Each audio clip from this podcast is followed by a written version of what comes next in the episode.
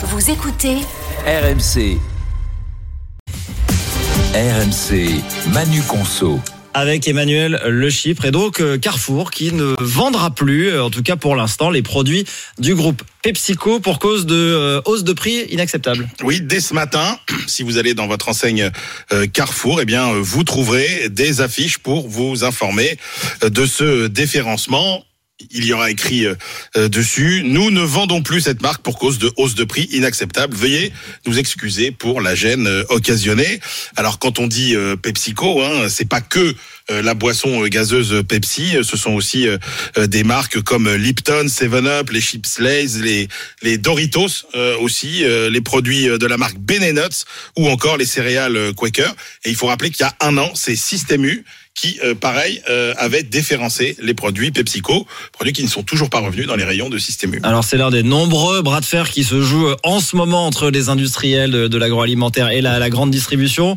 Euh, on peut espérer des, des baisses de prix significatives. Est-ce que ce coup de pression, il peut marcher en fait? Alors, il peut marcher sur certains types d'entreprises euh, et pas sur d'autres. En fait, les négociations, bon, elles ont été avancées. Hein. Vous vous rappelez la loi de novembre qui avançait au 31 janvier euh, la date butoir pour pouvoir parvenir à des accords afin d'essayer d'avancer finalement euh, les baisses de prix.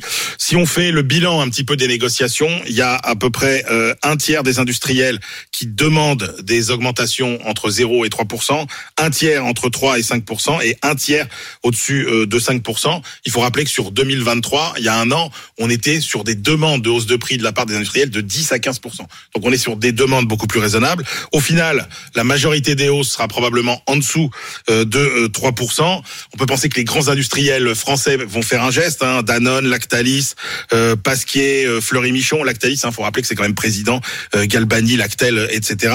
Ils vont faire attention à leur image. Et puis, euh, il faut aussi euh, voir qu'ils sont concurrencés par les marques distributeurs. Donc, ils feront sans doute un effort. Le plus dur, ce sera de convaincre les multinationales étrangères, euh, celles qui ont des produits qui ont peu de concurrents. On pense au Nutella, euh, par exemple, ou à Coca. Et puis, ces multinationales, elles réalisent aussi une faible part de leur chiffre d'affaires en France.